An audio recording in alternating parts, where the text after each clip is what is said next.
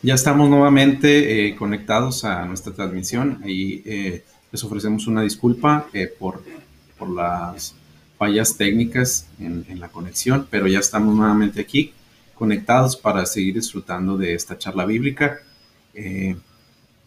para aquellos que, se están conectando el momento, les invitamos a que disfruten con nosotros este tiempo donde hablaremos acerca de una porción de la escritura eh, que sea bendición para nuestras vidas, lo creo de esa manera.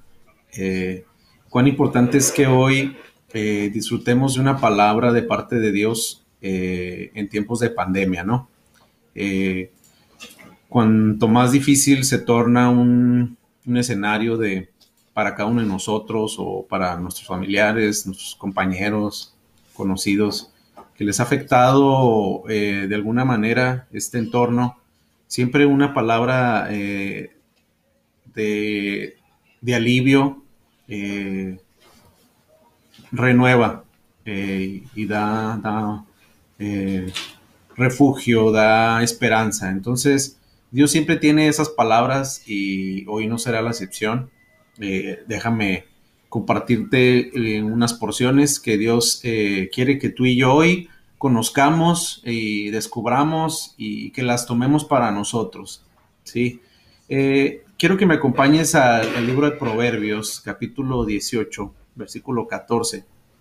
Dice la escritura así, el ánimo del hombre soportará su enfermedad, mas ¿quién soportará el ánimo al ánimo angustiado? ¿Sí?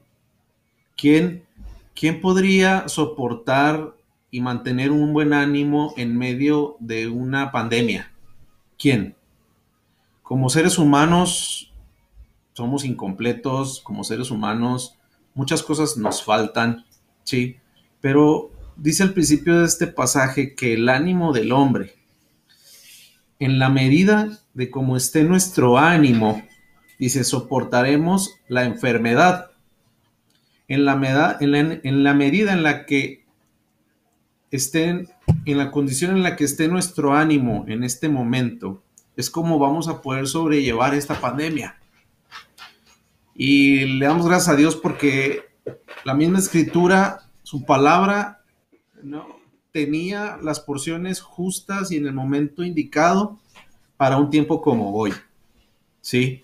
Entonces, eh, damos gracias a Dios por, por su palabra y, me gustaría que hoy nos enfocáramos en esas palabras que Jesús nos deja a cada uno de nosotros para tomarlas y poder soportar esta pandemia.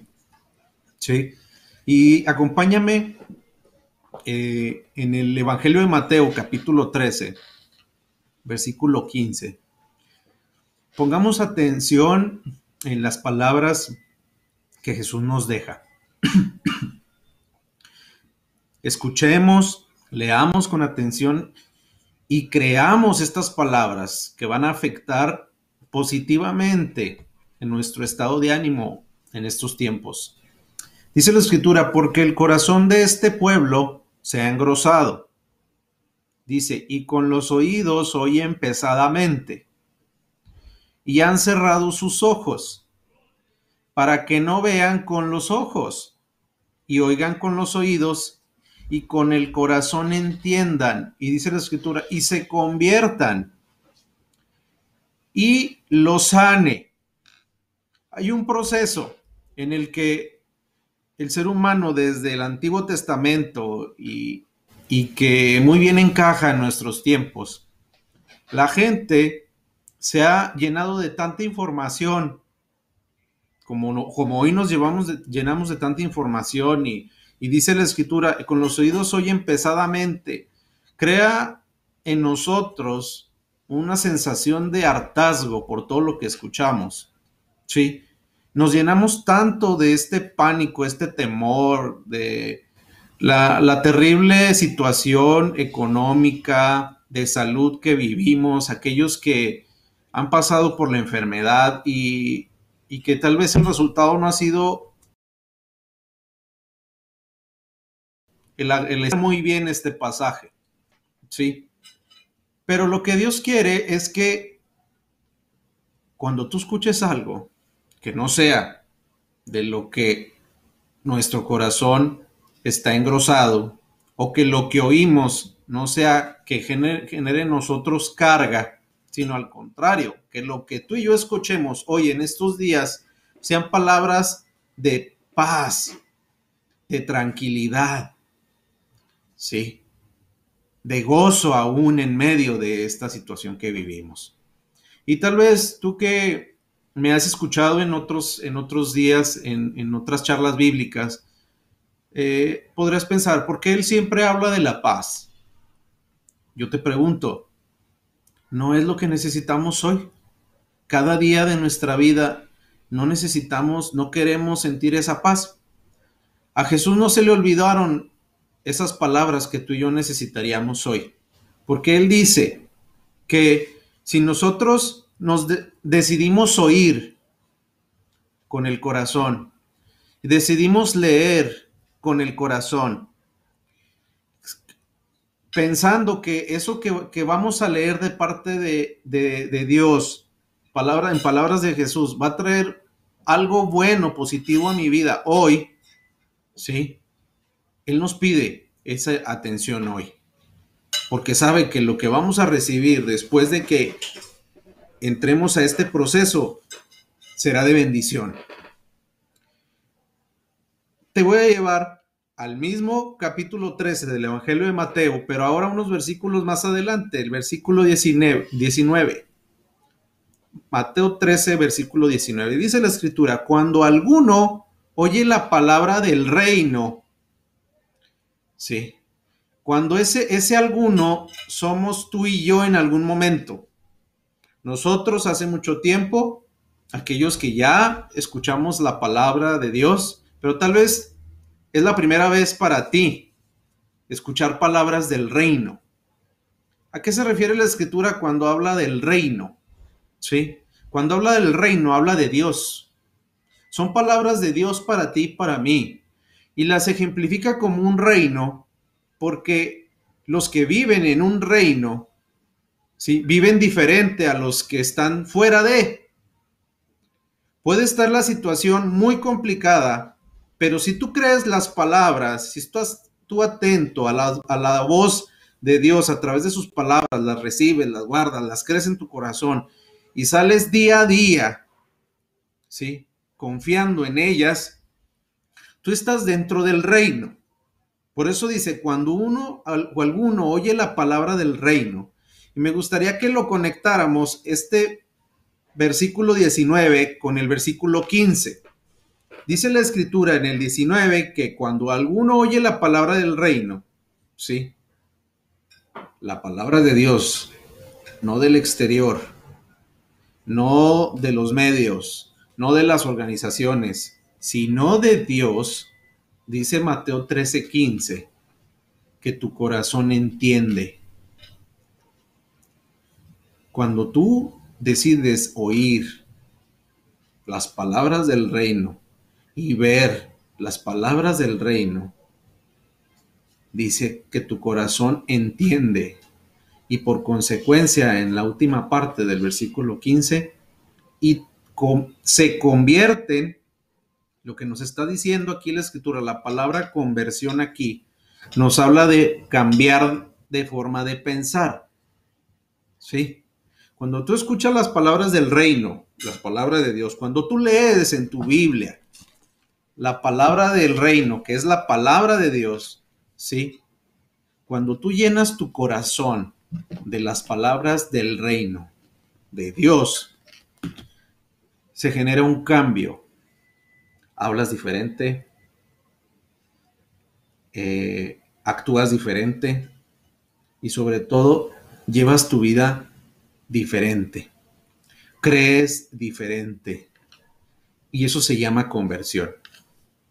No es lo mismo vivir estos tiempos de pandemia sin tener una palabra de Dios en tu corazón y llenarte, llenar tu corazón de pesadez y de carga de todo lo que se escucha allá afuera.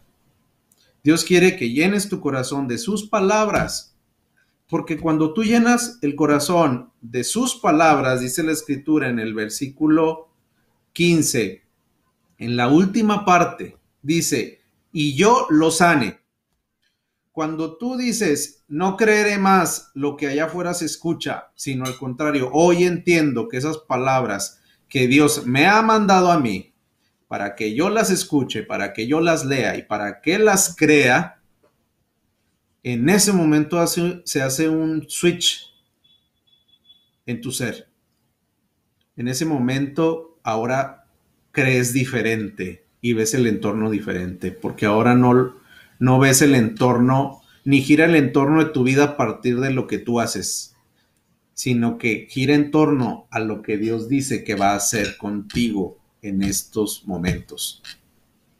Y Él dice que nos sanará. Si tú crees estas palabras de parte de Jesús, tú estás del otro lado. Dios se va a encargar de llevarte por buenos caminos, por rectos caminos. Y dirás, híjole, ¿por qué aún en medio de esta pandemia yo disfruto de paz? Porque Dios ha hecho la conversión en ti. Si tú tal vez en este momento no sientes eso, dale gracias a Dios porque estás en este momento aquí con nosotros y tienes esa oportunidad de hacer ese switch, de convertir esa forma de pensar de, acerca de Dios, que Dios no te trajo esta pandemia para hacerte sufrir. Dios no trajo esta pandemia. Dios va a usar este escenario para rescatarte, para bendecirte, para prosperarte, para sanarte, para seguir bendiciéndote en todas las áreas de tu vida. No es un escenario desconocido para Jesús lo que hoy estamos viviendo. Ahora, Jesús dijo en el Evangelio de Mateo, capítulo 7, versículo, versículo 7, dice, pedid y se os dará, buscad y hallaréis, llamad y se os abrirá. Cuando Jesús dice estas palabras de pedir, es porque Él sabe que tú y yo lo vamos a necesitar sabe que de nosotros va a fluir el decirle, Dios, necesito esto. Y Él quiere que se lo pidas a Él, no que lo quieras solucionar y buscarlo tú en tus fuerzas. Él quiere que tú vayas siempre a pedirle todo, cualquier cosa que sea a Él. Porque cuando tú vas a Él, dice la escritura que tú estás buscándolo a Él. Y si tú lo estás buscando a Él, lo vas a encontrar. Y si tú encuentras a Jesús, ¿sí? vas a tener un encuentro con Él. Y Jesús no llega a tu vida solamente a ser una historia más. Jesús, llega a tu vida para bendecirla, para cambiarla, para transformarla, ¿sí? Para darte una esperanza, una nueva vida. Lo dice así la escritura, llamad y se os abrirá. Cuando recibimos a Jesús, en nuestros hogares, en nuestro corazón. Dice la escritura en otro pasaje que Él llega a cenar contigo y tú con Él. Siempre Jesús es su presencia, el que Él esté contigo y Él con nosotros, siempre es de dar, siempre es de compartir, siempre es generosidad de parte de Él. Entonces, no es un escenario diferente el día de hoy. Proverbios capítulo 4, versículos 20 al 22. Eh, nos, dice, nos dice la escritura, hijo mío, está atento a mis palabras. Jesús nos está diciendo, tú hombre o mujer, lee con atención, escucha con atención esto que voy a decir. Inclina tu oído y mis razones. No se aparten de tus ojos. Guárdalas en medio de tu corazón. Esas palabras que Jesús dejó Dice, porque son vida a los que las hallan y medicina a todo su cuerpo. Quiere decir, pues, que las palabras de Jesús, sí, lo que escuchemos de Él para nosotros, lo que recibamos, de lo que nutramos nuestro corazón, si por, eh, nutramos nuestro corazón de lo que escuchamos, por ejemplo, hoy lo que estamos haciendo aquí, va a traer un efecto literal físico a nuestro cuerpo. No lo digo yo, lo dice la escritura. Será medicina tu cuerpo. Las palabras de Jesús son vida. Y aquí es donde vamos a ampliar el término de vida. La palabra vida, sí, viene de fuerza, de luz, de energía. Una palabra, una persona con vida camina, corre, respira, salta, grita, se emociona. Es práctica, es tangible, se nota, es móvil, ¿sí? No sería pasiva, sin sentido, se tiene que ver. Entonces Dios desea que tú y yo veamos en nuestra vida esa palabra activa que tiene para nosotros hoy. Esas palabras que Él dice que cuando nosotros ponemos atención a ellas, y ahorita vamos a poner un ejemplo de la historia, poniendo de referencia a Adán, una historia tan conocida en la Biblia, como la palabra vida, sí, Dios desea que la disfrutemos eh, con energía, con luz, eh, con brillo, con lucidez, sí, en medio de esta pandemia.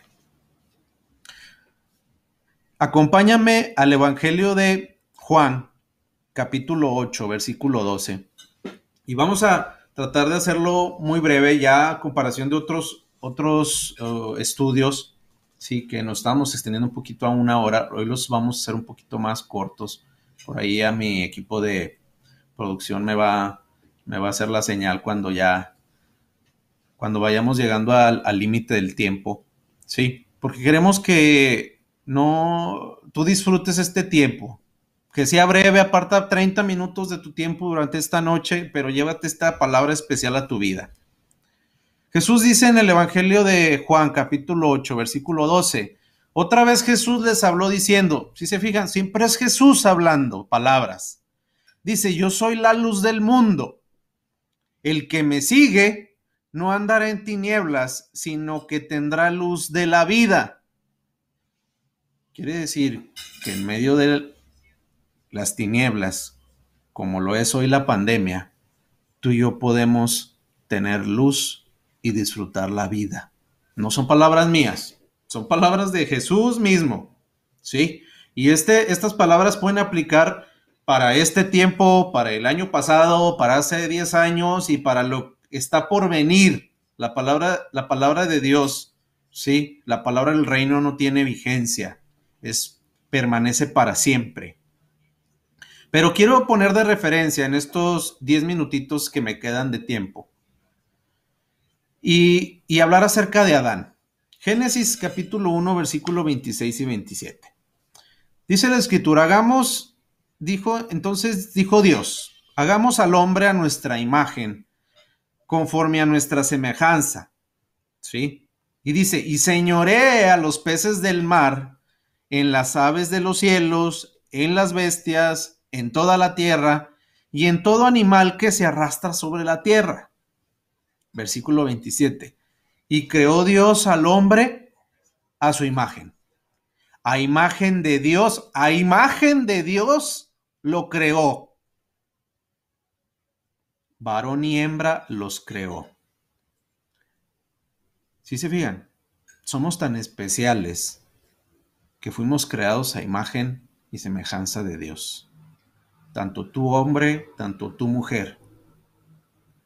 Somos muy especiales porque fuimos creados por Dios a, su imagen y semejanza. Somos como Él. Velo así. Nosotros somos como Él. Habacuc 3:4 nos termina de reafirmar esta parte. Dice: El resplandor fue como la luz. Rayos brillantes salían de su mano y allí estaba escondido su poder. La expresión aquí de los rayos brillantes que salen de su mano, ¿sí? Tiene que ver con iluminar, crear una atmósfera, una atmósfera de luz sobre las tinieblas, sobre la pandemia, ¿sí? Y detrás de esa luz que Dios está, que tiene contenida, dice la escritura, ahí estaba escondido su poder. Así que mientras tú más te enfoques en las tinieblas que hoy vivimos, como la pandemia, déjame decirte que Dios está más preocupado y ocupado en mostrarte esos rayos brillantes que salen de su mano, porque detrás de ellos viene su poder para obrar para ti y para mí. Génesis 1.3 dice la escritura, y dijo Dios sea la luz, y fue la luz. No es la creación del sol, porque el sol fue creado días después en el firmamento. ¿Sí? Dijo Dios sea la luz, y fue la luz. Quiere decir que esa luz no tiene que ver con lo que nos ilumina el sol, ¿sí? Nos habla de un, de un rayos de luz que tienen escondido un poder. Lo dice Habacuc 3.4, ¿sí? Entonces, partiendo de que Dios no crea la luz, simplemente la pone en medio del universo. ¿sí? Cuando la tierra estaba desordenada en la creación, dice, sea la luz, no dice, y fue creada la luz. La luz ya existía, la ubicó en el universo. Vamos a ver quién es esa luz, ¿verdad? Y les ponía el ejemplo de Adán, ya para no extenderme tanto. Génesis 1.28. Dice la escritura, y los bendijo Dios y les dijo, fructificad y multiplicaos, llenad la tierra y sojuzgadla, y señoread en los peces del mar, en las aves de los cielos y en todas las bestias que se mueven sobre la tierra. Dios liberó una luz cuando Adán ya disfrutaba de toda la creación. Esa luz que contenía el poder de Dios para Adán, ¿sí? Fue parte del reino. Adán gozaba de su gloria, Adán gozaba de una postura real, porque Dios le dijo, ahí está Adán y Eva, fructifiquen y multiplíquense, llenen la tierra, sojuzgadla o gobiernenla, que es en otro, otro, otro término correcto, es gobiernenla, ¿sí? Enseñorense de todo lo que está aquí, era ver de arriba hacia abajo. Adán estaba en una posición real cuando estaba en la creación. Él disfrutaba de lo que Dios le puso para gobernarlo, para enseñorearlo. Sí. Entonces, cuando Adán fue creado, si la palabra aquí Adán en el, en el hebreo no es un nombre propio. Sí, Adán es, el, es la raíz de la humanidad, que habla tanto de hombre como de mujer. Entonces, Dios creó al hombre y a la mujer, ¿sí? Para que disfrutaran de su obra, ¿sí? De hecho, eh, Hebreos capítulo 2, versículos de 6 al 8, nos hablan de esta parte en la que Adán era visto delante de Dios como, como un rey, ¿sí? No lo digo yo, la escritura lo dice, versículo 6, dice, pero alguien testificó en cierto lugar diciendo, ¿qué es el hombre para que te acuerdes de él? ¿O el hijo del hombre para que le visites? Dice, le hiciste un poco menor que los ángeles, le coronaste de gloria y de honra y le pusiste sobre las obras de tus manos. ¿De quién está hablando? De Adán. Adán era coronado de gloria y de honra. ¿Sí? Porque le puso toda la creación, Dios, en sus manos, para que la disfrutara. Todo lo sujetaste bajo sus pies, dice versículo 8. Porque en cuanto le sujetó todas las cosas, nada dejó que no sea sujeto a él. Pero todavía no vemos que todas las cosas le sean sujetas Seguimos en la lectura, versículo 9, estamos en Hebreos 2. Es el primer Adán. Aquí está hablando del primer Adán. ¿Sí? Aquel que desobedeció a Dios. Aquel que no confió en él. Pero observen lo que dice la escritura. Pero vemos, versículo 9, pero vemos a aquel que fue hecho un poco menor que los ángeles, a Jesús, coronado de gloria y de honra a causa del padecimiento, de la muerte, para que por la gracia de Dios gustase la muerte por todos.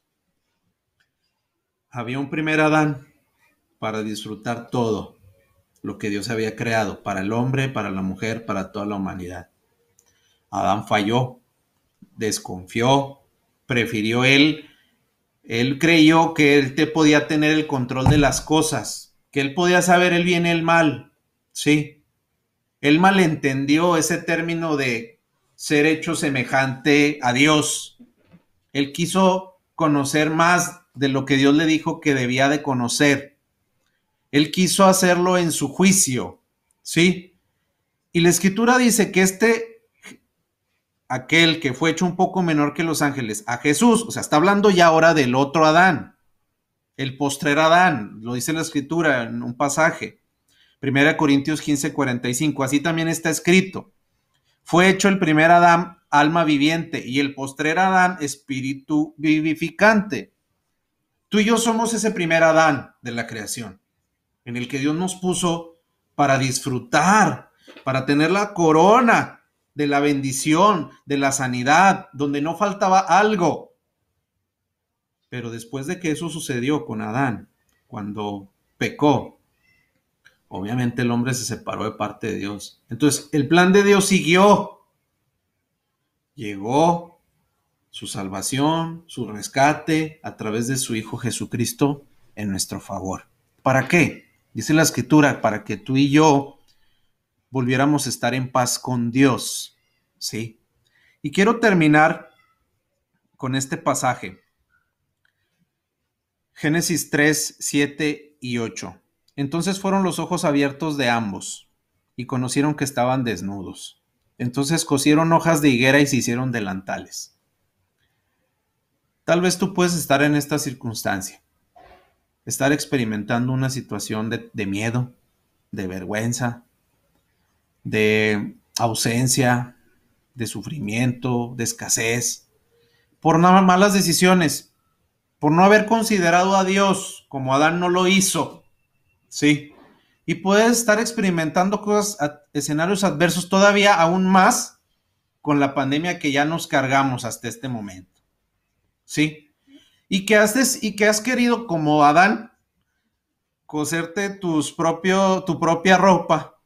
Sí. Buscando solucionarlo y pensar que, que al haber cosido esa ropa para cubrirse del, de la vergüenza y del miedo, iba a ser suficiente. La escritura nos dice que ni Jesús mismo, sí, siendo Dios, pero en condición de hombre, como tú y yo hoy, porque Jesús fue hombre y 100% hombre, dice la escritura en Juan capítulo 5, 30. Dice Jesús, no puedo yo hacer nada por mí mismo, sino según oigo así juzgo. Y mi juicio es justo porque no busco mi voluntad, sino la voluntad del que me envió, la del Padre. Jesús no podía hacer milagros, ni obras de sanidad, ni de bendición, ni de multiplicación por sí mismo. Él necesitaba tener a su Padre. Sí. Entonces, Adán lo quiso hacer solo, tuvo consecuencias, sí, pero la historia no queda ahí tú puedes estar en este momento así, o podríamos estar así, porque todos vivimos algo, porque aquel que está aquí, aquí sentado, también vive situaciones y ha tomado malas decisiones, y tú has estado así, Dios te tiene aquí para que escuches estas palabras que yo ya recibí. Génesis capítulo 3, versículo 21. Yo lo tengo en otra versión, pero cualquiera te puede ayudar. Luego el Señor Dios hizo vestidos de piel para Adán y para su mujer y los vistió. Dios se encarga de rescatarte. De a pesar de que te equivocaste, de que no lo consideraste, de que no te acuerdas de él, que tu vista se ha dirigido hacia lo que el mundo dice y que estás angustiado, preocupado y eso te ha llevado a tomar malas decisiones y no has considerado a Dios y has perdido de vista a Jesús a pesar de que Adán salió del paraíso, los expulsó, Dios, la escritura dice que Dios derramó gracia en ellos y los vistió con pieles, no las hojitas que ellos estaban queriendo hacer.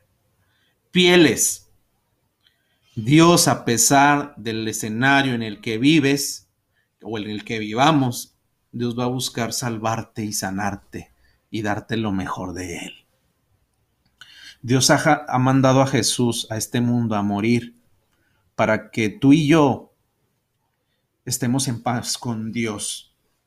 Y estando en paz con Dios, recibir todo lo bueno que ha creado Dios para su Hijo Jesús, que somos también nosotros mismos, porque nosotros representamos al primer Adán, pero también Jesús representa al postrer Adán.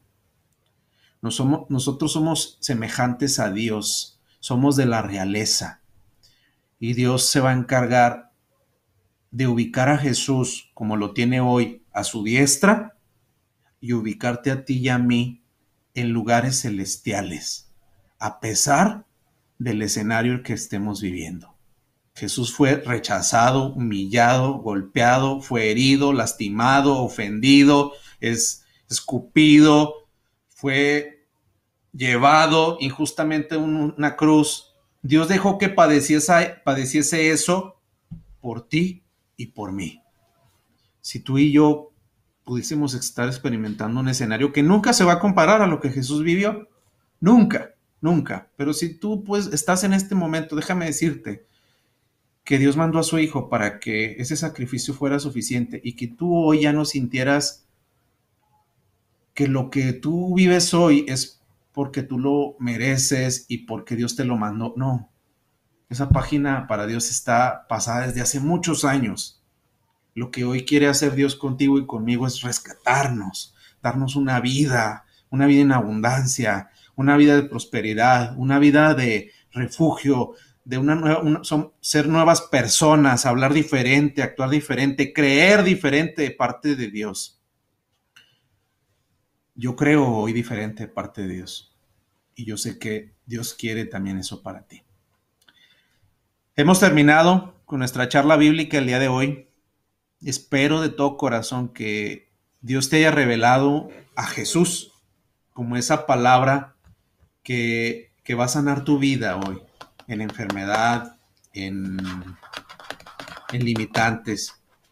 Si es así, Dios ha obrado el día de hoy. Es un gusto que nos hayas acompañado. Seguiremos predicando de Jesús, compartiendo de su gracia, de su favor para para todos aquellos que así lo deseen. Y nos vemos en otra transmisión, en otra charla bíblica, disfrutando más y más de esa gracia extrema de parte de Jesús para nuestra vida. Yo te bendigo y bendigo mi vida y de todos los que escuchamos esta transmisión. En el nombre de Jesús,